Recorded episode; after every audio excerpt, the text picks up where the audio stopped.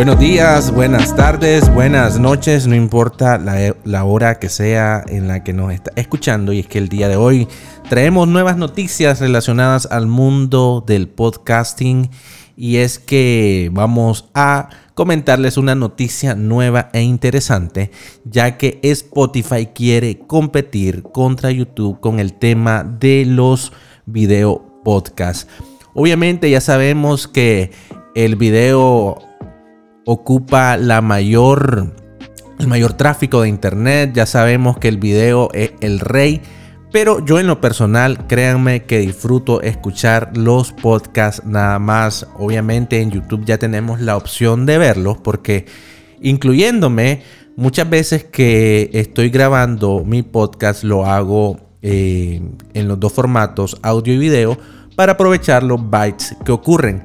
Pero bueno, por alguna razón Spotify piensa que de alguna manera esto le va a beneficiar, esto le va a traer algún tipo de beneficio eh, y esta función la ha activado en algunos países. ¿Cuáles son estos países? Son Estados Unidos, Inglaterra, Nueva Zelanda y Australia. Es un hecho que esto ya está activa. Spotify aclaró en un comunicado que los, creadores van a poder publicar sus podcasts en video, justo como lo hacen con los audios, utilizando siempre Anchor. Anchor es el intermediario, viéndolo de alguna manera, eh, para poder subir los, los videos, eh, digo, los podcasts. Yo uso Anchor y es como que eh, la plataforma que se utiliza, la plataforma de distribución, porque Anchor no solamente nos permite distribuirlo en Spotify, sino que en muchísimas otras plataformas. Los usuarios que escuchen o vean los podcasts van a poder interactuar mediante la encuesta y las preguntas y respuestas que eh, te da la opción Anchor pues, de habilitar o deshabilitar. Las interacciones visuales también permiten a los fanáticos conocer aún mejor a sus anfitriones de podcast favoritas y permiten a los creadores conectarse con sus audiencias de una manera mucho más profundo.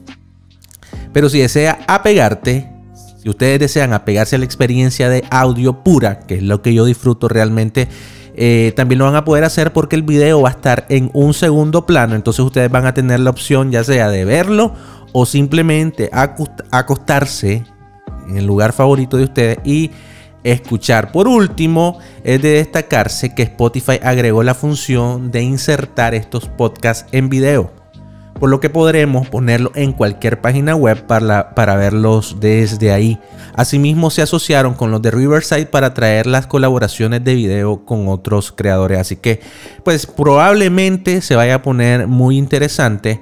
De alguna manera el video le va a aportar... Eh, algo más al, al tema de los podcasts, pero yo, yo, yo, yo en lo personal, si ustedes me preguntan, yo prefiero escucharlo y seguir haciendo mis actividades, mis actividades diarias sin interrupción. Así que esa es la noticia que comentamos esta mañana.